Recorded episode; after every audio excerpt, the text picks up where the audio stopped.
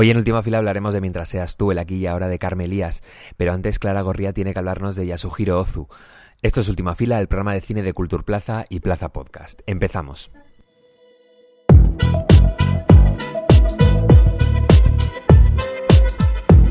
Última Fila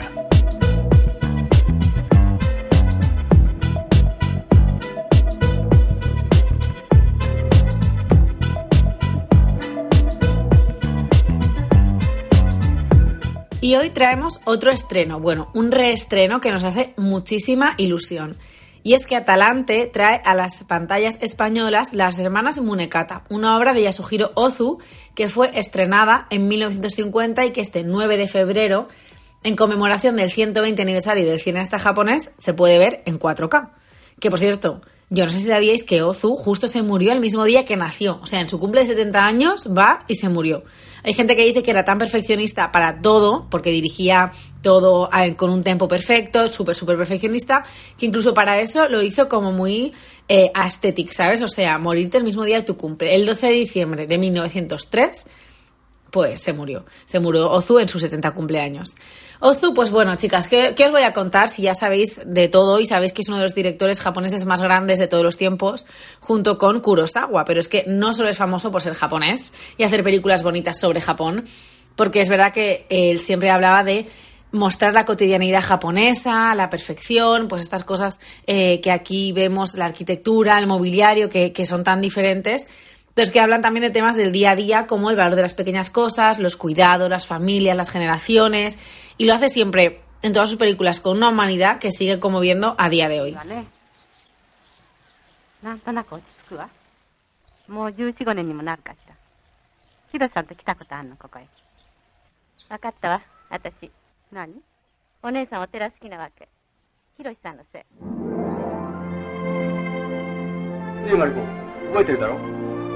En las hermanas Munekata, Ozu se adentra en, esta, en una familia de dos hermanas para hablarnos un poco del paso del tiempo, de la evolución de la forma de pensar de un país, siempre, como digo, a través del cotidiano, de despertarse, de hacerse el té, de ir a trabajar, en este valor de las pequeñas cosas, eh, que bueno, que al final es un poco el, el sentido de la vida.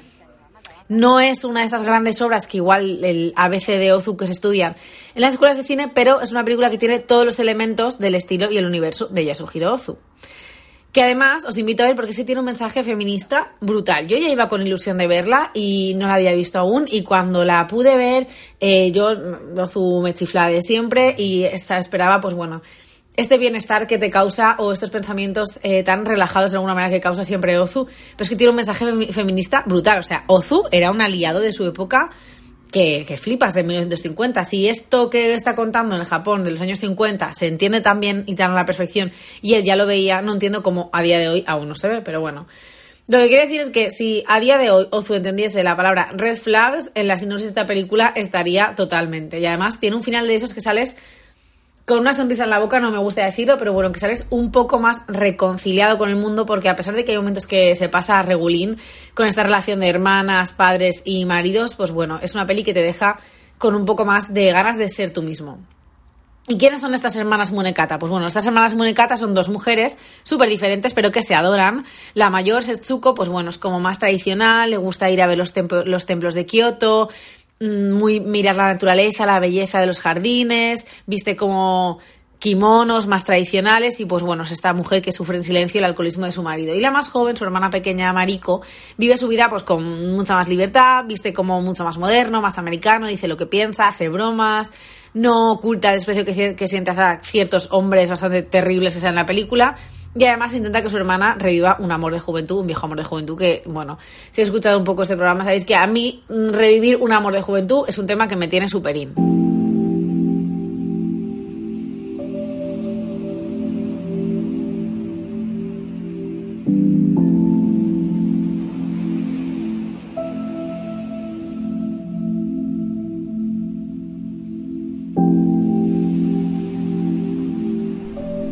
Tal vez suene abstracto si digo que lo que quiero plasmar es la humanidad, ese calor humano que me conmueve. Siempre lo he tenido en la cabeza, y eso es lo que me gustaría conseguir, la flor de loto en medio del barro. Ese barro es una realidad, y la flor de loto naturalmente lo es también. El barro es sucio y la flor de loto es bellísima, pero la flor tiene sus raíces en el barro. Creo que en un caso como este hay una manera de realzar la flor retratando solo sus raíces y el barro en el que se hunden. Pero también se puede hacer lo contrario y retratar solo la flor sugiriendo la existencia del barro y las raíces. Yasuhiro Ozu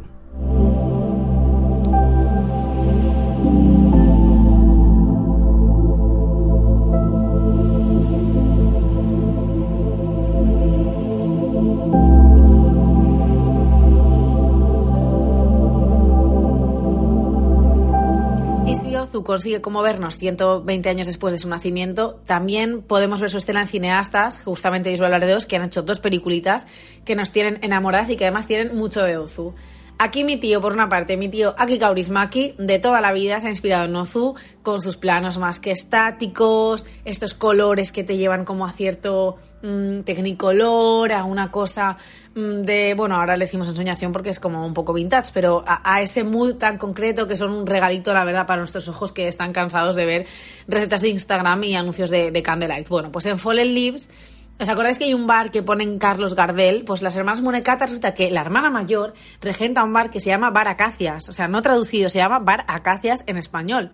Y es que dentro de ese bar hay una frase del Quijote y hay como una figura del Quijote, tiene ahí algo que, que, me parece súper interesante y además que ponen música, bueno, un poco supuestamente española, pero sinceramente suena un poquito argentina. Eh, pero bueno, se entiende este mood de repente de una película... Mm, bastante estática o una película de repente meter ahí como esos acordeones que te sacan un poco de, de la película pero que forman parte de, este universo tan, tan interesante. Y además que imagino que aquí y Ozu, o sea, es que me los imagino tomando algo y hablando de cine tan panchos, mm, es que se llevarían bien fijos, o sea, son dos tíos que yo y mira que esto ahora, pero que pienso que serían súper majos y que se llevarían súper bien y estarían hablando de sus cositas que les gustan del día a día, de no sé qué, de qué te toman, de qué, qué cerveza toman, o sea, no sé, me parece que, se llevaría genial. Y otro que yo creo que pegaría mucho en esa mesa es Wim Wenders, porque además él ya ha dicho que Ozu es su maestro de cine, mm, lo ha declarado y además dijo la siguiente frase. Si hubiese algo como un tesoro sagrado del cine, para mí tendría que ser la obra de Yasuhiro Ozu. Y es que en Perfect Days, además de amar cada momentito de cotidianidad, ¿cómo, cómo doblaba ese señor su camita, por favor? O sea, eso eso no se me va a olvidar a mí en la vida. Bueno, cada objeto, cada puesta de sol, cada llavecita, mm, las duchitas que se daba todos los días. Bueno, yo es que sigo en esa película enamorada. Bueno, pues Benders en esta peli casi copia planos de Ozu y más en concreto de las hermanas Munekata. Porque hay un momento que está esta hermana mayor Setsuko, que os digo que le gusta mucho ir a los templos de Kioto, hace como este, como este, este trabajo también que hace el protagonista de Perfect Days de pararse y mirar la naturaleza, mirar arriba y hay unos planos de cómo el viento mece las hojas de algunos árboles muy altos que es que son, vamos, en las dos películas son súper parecidos. En fin, chica, si a ti no te emociona esto, es que tienes el corazón, sinceramente, de una lombriz. Yo ya no tengo que, te tengo que decir nada más. Os animo muchísimo a descubrir las Hermanas Munekata el 9 de febrero en salas y en 4K. Creo que es una oportunidad increíble, sinceramente. Así que, pues nada, a llenar las salas y, y a disfrutar de esta obra.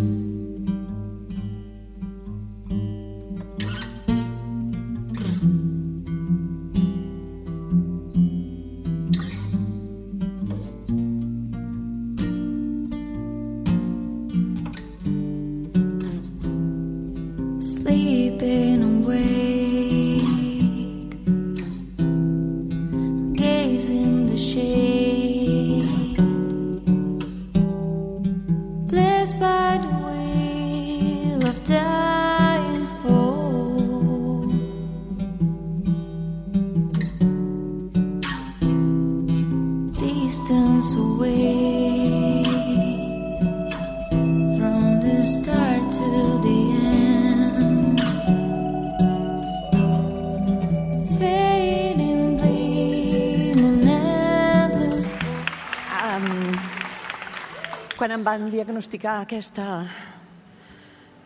Bueno, aquesta malaltia que porto sobre a la que jo anomeno com a el meu amic Al. Eh... Esta es Carme Elías el pasado domingo recogiendo el premio Gaudí a Mejor Documental. No lo ha dirigido ni lo ha producido, sino que lo ha protagonizado. I I quan va acabar d'escoltar el que m'estava passant em va dir vols que deixem un rastre de tot això? I vaig dir sí. Es un premio a su generosidad por contar la historia de su enfermedad, del Alzheimer. Mientras seas tú, el aquí y ahora de Carmen Elías empieza en otra película, Las consecuencias, el segundo film de la directora, en la que Elías además participaba. El documental empieza con una toma fallida en la que a la actriz no le sale la línea de diálogo. Y ahí está todo. Es el principio de la pérdida del oficio de actriz. Para ser actriz se necesita dos cosas a partes iguales, interpretación y memoria. Una de esas patas le empezó a fallar a Carmen Elías hace cinco años, pero desde el principio en este viaje que no admite marcha atrás se rodeó de Claudia Pinto para contar qué le estaba ocurriendo. El resultado es este documental abrumador que en su presentación en Valencia dejó una atmósfera de mucha emoción en una, sala casi llena. Mientras seas tú es una película sobre el amor y la amistad, sobre el acompañamiento en la enfermedad, pero también habla de otras muchas cosas complejas, la relación entre memoria y archivo, la pérdida del oficio de una vocación irrenunciable o el derecho a una muerte digna. Sobre todo esto le queremos preguntar a Claudia Pinto, directora del documental que nos acompaña. Eh, antes de nada, y te lo pregunto sin ningún ánimo de morbo, sino precisamente de acompañamiento, eh, bueno, pues cómo estáis viviendo, Carmitu, esta semana de estreno y de Goya, tras el triunfo además en los, en los Gaudí. Bueno, pues con muchísima ilusión, eh, la verdad. Vi a Carmen ayer, estuvimos cenando Ahora nos acabamos de encontrar porque es día de prensa y esta noche tenemos el preestreno en Barcelona. Mm. O sea que, bueno, pues muy a tope, pero muy contentas, porque la verdad es que las reacciones de, del público y de la gente que va viendo la película son, son muy buenas. Eh, bueno, es una película que, que llega, ¿no? Y, mm. bueno, pues eso es lo que queríamos y, bueno, pues con muchísima alegría y mucha ilusión. Una película muy complicada de hacer, no solamente por lo, por lo emocional, sino porque eh, empieza casi de manera espontánea a, rodarse, está continuamente preguntándose cuándo es el final y por tanto, eh, y, por la propia enfermedad de Carmen, es, era muy complicado el, tener cualquier tipo de, planificación sobre aquello que se quería contar, ¿no? Era encender la cámara y, ver qué pasaba. Sí, bueno, realmente ha sido, ha sido un viaje complicado porque, bueno, porque también es una enfermedad que, es muy difícil de ver, ¿no? Eh, si haces una película de cualquier otro tipo de enfermedad, eh, bueno, pues con colocar la cámara, pues más o menos ya tienes como pistas, ¿no? Pero el Alzheimer cuesta mucho porque es muy desconcertante, son como microcapturas, ¿no? Pequeñas cosas que, que están allí que son bastante difíciles de, cinematografiar. Mm. Eh, luego también el desconcierto de, de, nunca saber qué va a ocurrir, ¿no? porque siempre cuento que el día que ella lo contó, ¿no? A España entera, después de tres años de ocultación, y yo pensaba que, bueno, íbamos, estábamos, íbamos a grabar su casa y yo, pensábamos todos que nos íbamos a encontrar a, Carmen muy, muy deprimida, muy triste, muy agobiada, muy, incluso arrepentida, no sé. Y todo lo contrario, ¿no? Nos encontramos una Carmen con un humor negro afiladísimo, con una bueno, con desparpajo ante la cámara, con una seguridad de lo que iba a ser. Entonces, claro, los planes que puedes tener, las estrategias de rodaje que puedes tener, pues evidentemente se dan todas a, tienes que redactarlas sobre la, sobre la marcha, ¿no? Pero eh. también creo que es lo bonito de la historia, ¿no? Que realmente hmm. yo creo que se siente esa, ese pulso, ¿no? Esa tensión, ese no saber, esta cosa como improvisada y y libre, ¿no? De, y la cámara creo que atrapó eso y eso se, agradece cuando ves la película porque realmente traslada muchísima verdad. Claro, incluso de manera muy transparente, eh, como dices, eh, se, se, nota a la cámara o se te nota a ti eh, como viendo cómo gestionar la, la propia generosidad de, de Carmen, ¿no? que, que a veces desborda eh, lo que las expectativas que tenéis sobre, sobre, sobre cómo se va a desarrollar la, la enfermedad y cómo le afecta emocionalmente. ¿no? Absoluta, absolutamente. Eh, recuerdo cuando hablamos de la muerte digna, por ejemplo, en el Festival de Málaga, eh, claro, las dos no parábamos de reírnos, ¿no? Y lo que estábamos hablando era bastante serio, pero son los propios nervios del momento, o sea, eso ya te está trasladando, entiendo que le traslada también al espectador nuestra propia angustia y nuestra propia manera de no saber eh, cómo, cómo gestionar, ¿no? O sea, por la parte de ella y por la parte mía, por supuesto, porque, mm. bueno, porque es muy, eh, acompañar también es difícil, ¿no? O sea, saber qué decir, cuándo callar, cuándo, mm. Bueno, eh, sí, ha sido un viajazo. La, una de las primeras imágenes eh, que, tiene la película son esas eh, tomas fallidas en las consecuencias, que es la, película en la que de alguna manera se desemboca todo, en la que Carmen no recuerda las líneas, se frustra mucho y, y acaba muy agobiada y parando. Eh, y ahí está todo, ¿no? En, todo en la película. Habla de la memoria, habla de la pérdida del oficio. Eh, en, pocos segundos es una imagen realmente muy sorprendente que, es un resumen de la película muy potente porque, porque ahí está todo, ¿no? El, el, momento en el que mm, para, para, una persona como Carmen su oficio lo es todo y, y siente cómo se va apagando poco a poco, ¿no?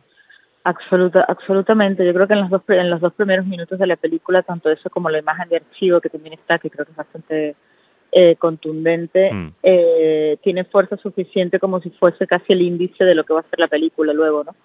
Eh, porque lo bonito de la historia es vivirla, ¿no? No, porque bueno, todos sabemos ya que Carmen tiene tiene Alzheimer, ¿no? Mm. Pero lo que es interesante, lo que la película plantea es eh, hacer ese seguimiento, estar con esas dos amigas o también con Juan Carlos Coraza como maestro de actores, también con la familia de Carmen, o sea, formar parte de su intimidad, ¿no? Ser parte de las personas que le acompañamos, de alguna manera romper la cuarta pared, involucrar al público hmm. en ese amor y en ese cuidado hacia la persona que está enferma, que en este caso es una actriz muy conocida y muy hmm. querida, eh, ir consiguiendo ese paso a paso y, abrirnos en canal eh, y que la gente pudiese entrar a este juego, ¿no? Entonces yo creo que em, empezando la, historia de esta manera, y fue la decisión que tomamos el montaje, es muy contundente y luego dices, vale, ¿qué había detrás de todo esto mm. o cómo se ha desarrollado todo eso? ¿no? Pero mm. que no es una película que juegue a la sorpresa, claro, eh, juega a, vivirlo de una manera casi presencial mm. y en presente por parte del espectador. Háblame de, dos eh, decisiones de, la película que yo creo que también eh, ayudan mucho a, entenderlo todo.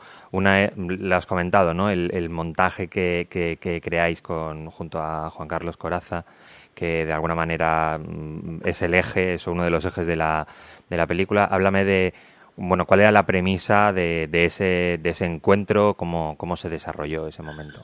Sí, es muy interesante esa pregunta porque, eh, bueno, a ver, esto nace en un primer momento el, documental como una forma de, bueno, de cumplir un poco las voluntades de Carmen, ¿no? De acompañarla en, su, sus, bueno, en sus deseos, ¿no? De alguna manera. Entonces cuando todo arranca porque ella me, me, me, nombra de alguna manera guardiana de su memoria, ¿no? Y me dice que me va a entregar unos diarios y que y que quiere que yo los guarde y, bueno, en esa conversación surge la idea de, de, hacer esto. Mm. Eh, y lo claro, lo, lo, que yo le pregunto enseguida es, que, que, ¿qué quieres hacer en relación al teatro? Hmm. Y, ella me dice, uy, con público, pues como que se le hace una montaña. Claro. En ese momento, ¿no? Porque ahora ya igual estén más desparpajo lo haría, ¿no? Hmm. Pero en ese momento le daba pánico pensar que podía quedar en evidencia delante de, la gente. Eh, y yo entonces me dijo, como no sea con Juan Carlos, que es una persona con la que ella tiene muchísimo eh, confianza, y entonces, bueno, pues eh, le llamamos, bueno, ella llama a Juan Carlos, Juan Carlos acepta sin saber muy bien qué vamos a hacer. Hmm. Eh, yo le pido grabarlo, él acepta ser grabado, pero pero todo bastante desconcertante, ¿no? Lo que sí que teníamos como claro es que tenía que ser algo muy libre, hmm. eh, basado en improvisación, con textos que ella pudiese elegir, que íbamos a estar unos días juntos y que, bueno, pues que íbamos a estar eh, improvisando sobre la marcha y de acuerdo a lo que, lo que fuéramos viendo y en este caso fuera viendo él lo que Carmen podía ir dando y lo que sobre todo el que lo podía hacer bien, ¿no? Sí que habíamos hablado previamente de la, de la posibilidad de utilizar la gaviota de Chekhov como, como conexión, pero eso venía porque Carmen interpretó a Nina eh, cuando era muy jovencita, eh, la actriz joven, con sueños, y luego interpretó a Arcadina, que es, bueno, esta actriz ya en el momento del esplendor, ¿no? Entonces, eh, a mí me parece muy bonito poner a dialogar a estas dos mujeres, siempre estaba como muy obcecada desde el principio de conseguir ambas imágenes de archivo. Entonces, bueno, era una idea que tenía por demás por lo que habla la, obra, ¿no? Que al final es el planteamiento del arte y de la y de cómo nos colocamos ante esto, ¿no? De la inspiración, de mm. bueno, de lo bonito y de lo, y de lo mundano, ¿no? Que, que, a veces tiene este oficio. Y entonces sí que había esa, esa, esa, carta sobre la mesa, ¿no? De que la gaviota iba a formar parte. También sabíamos que íbamos a hablar de, de la distancia más larga, de esa secuencia Sí. de que le íbamos a revisitar. Ujú. O sea, había como un, un preplan, ¿no? Pero, pero no sabíamos ni cómo ni cuándo, ni qué iba a ser primero ni qué iba a ser después, Claro. ni sobre la marcha qué más iba a ocurrir, ¿no? Así que es un ejercicio precioso. En la película no, evidentemente está muy cortito. Pero, pero vamos, estoy que, me- que lo edito y lo pongo como extras del DVD. Porque es Eh, muy, muy interesante. Eh, qué importante para una película que habla sobre la memoria tener eh, esos momentos de memoria, ¿no? Y, y hay un trabajo eh, encomiable por vuestra parte de rescatar eh, la, la vida, los restos de, de Carmen, ¿no? Para que si, si ella, a ella le van desapareciendo en la, en la mente, pues que estén ordenados de alguna manera en, en este documental y hacéis un repaso mm, realmente asombroso por todo registro, prácticamente todo registro que hay sobre ella, tanto en cine como, como en teatro, como, como en todo, ¿no? Como en entrevistas, en televisión. Sí, bueno, claro, porque también no era solo los cuatro o cinco años de rodaje que hemos tenido, más las dos películas que hemos hecho juntas, sino también revisitar todos los testimonios, las entrevistas eh, que una actriz da a lo largo de su carrera, más 50 y no sé cuántas películas, series de televisión, obras de teatro, Ujú. o sea, la verdad es que fue una barbaridad. Eh, ahí Clara Gorría, que era nuestra documentalista, y Araceli Isaac y todo el equipo de documentación, eh, nos ayudó muchísimo a, a Mm. ordenar todo ese material, a decantar un poco la información, porque evidentemente era imposible para mí visionarlo todo. Eh, pero estábamos como bastante claros de qué estábamos eh, buscando, ¿no? Y, y bueno, yo creo que también es, era muy interesante, a mí me, me seducía mucho la idea de ponerla a hablar eh, sobre temas eh, 30 años atrás, ¿no? Eh, sobre los mismos temas, de, de cómo como ser humano te vas modificando, ¿no? Y por eso, pues este momento en el que le preguntas sobre la muerte digna, eh, cuando ella es tan jovencita, y luego pues verla ahora hablando de ese tema, ¿no? 40 años después o 30 años después. Mm. Creo que es muy, muy interesante. Totalmente. Em, es una película que contabas el, el otro día en la presentación en Valencia, que es una película que está viva, que, que sigue rodándose, porque era importante que, que llegara tiempo para que Carmen viera el estreno, ¿no? Pero, Sí, pero sí. que no que no tiene un final y que, y que sigue en el, en el presente eh, rodándose y, y creciendo. Es que la película es una, es una forma de acompañamiento, ¿no? Eh, entonces, por tanto, mientras eh, Carmen necesite o sintamos que este acompañamiento pues le hace bien y, y de alguna manera a mí también acompañarla, ¿no? Porque creo que, que se deja ver en la película que la película también es una excusa para, bueno, para retratarla, para conservar su imagen, eh, pero también para ayudarla a, a sentirse útil, ¿no? Mm. que creo que es tan importante en este tipo de enfermedades que, que te llevan a recluirte en tu casa, eh, que tengas la oportunidad de hacer algo que además es relacionado con tu pasión, con lo que te ha dado vida, ¿no? Pues también es una forma de, de alargar el tiempo. Mm. Eh, por tanto, ¿por qué vamos a negarnos esa posibilidad cuando además el hecho de grabar no implica que sea un material luego público? ¿no? Claro.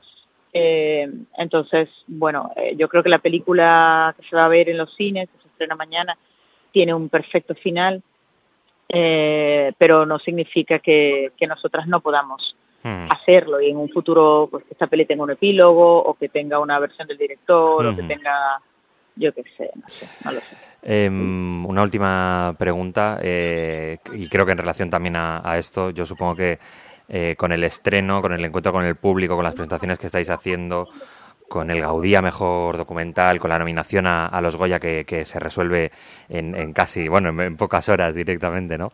Eh, Sí. No sé si, si respiras aliviada por ese objetivo que teníais de eh, que Carmen viviera el, el estreno de la, de la película. Sin ninguna, sin ninguna duda, o sea, la, la gala de los Gaudí, eh, verla ella, pues recibir ese premio, ¿no? Que se pudiera subir al escenario, que pudiese dar las gracias, que la gente escuchar de su voz lo que, lo que ella quiere dejar con la película, me parece que tiene un, un precio, tiene un valor, eh, vamos, incalculable, ¿no? Ujú. Eh, para mí, además lo dije esa noche, eh, habíamos vivido con mucha angustia el hecho de poder llegar, ¿no? Claro. Entonces hemos llegado y, y yo creo que ahora pues la promo de la peli será muy larga, intuyo, eh, y por tanto ella va a poder también vivir ahora, recibir ese amor del público, que, que creo que esto es una historia de amor, ¿no? De, de muchas Mm. facetas, de, de dos amigas, de su familia hacia ella, de ella hacia su familia, pero de ella a su profesión, de su profesión hacia ella, de ella hacia el público, del público hacia ella, eh, y nos falta ahora pues ver cómo se va a recibir desde el público, ¿no? Pues enhorabuena por llegar, eh, enhorabuena por llegar de esta manera por la, por la película y mucha suerte en los Goya, que sería eh, la guinda, aunque os queda mucho, mucho recorrido a, la película. Un abrazo, Claudia. Muchísimas gracias, muchísimas gracias.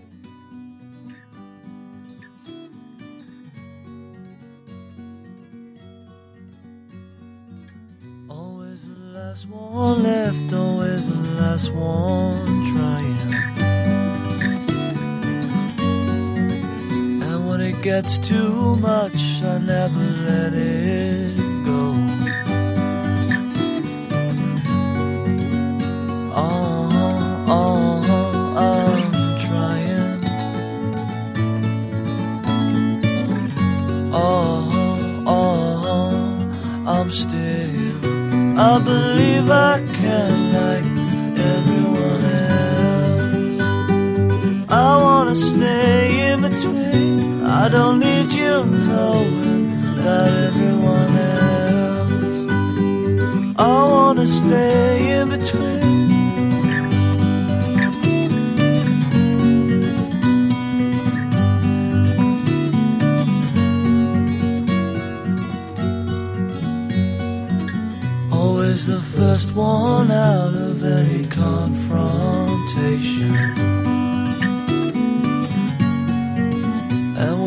gets too much, I try and play it slow. Oh, oh, I'm trying.